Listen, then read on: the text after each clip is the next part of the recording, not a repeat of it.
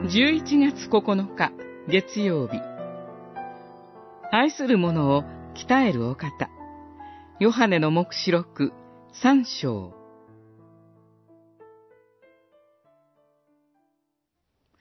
あなたは私は金持ちだ。満ち足りている。何一つ必要なものはない。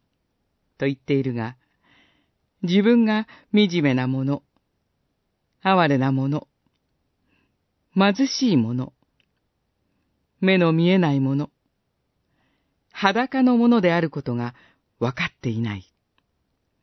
そこであなたに進める。裕福になるように、火で精錬された金を私から買うがよい。三章、十七節、十八節。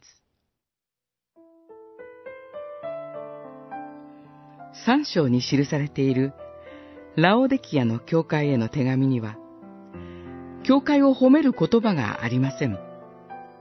それは、ラオデキアの教会の霊的状態が非常に悪化していることを意味します。何がそれほどまでに教会の霊的状態を悪化させたのでしょうかあなたは、私は金持ちだ。満ち足りている。何一つ必要なものはない。と言っている。と指摘されています。すなわち、この教会は、経済的に豊かであることに満足し、富という偶像に心を奪われていたのです。彼らは自分たちの内実が罪深く、貧しい状態であることに気づいていません。それゆえ、主イエスは彼らに、裕福になるように、火で精錬された金を私から買うがよい、と語られます。主イエスは、教会が悔い改め、キリストへの真実な信仰を身につけるよう願っておられます。主は、愛する者を皆叱ったり、鍛えたりするお方です。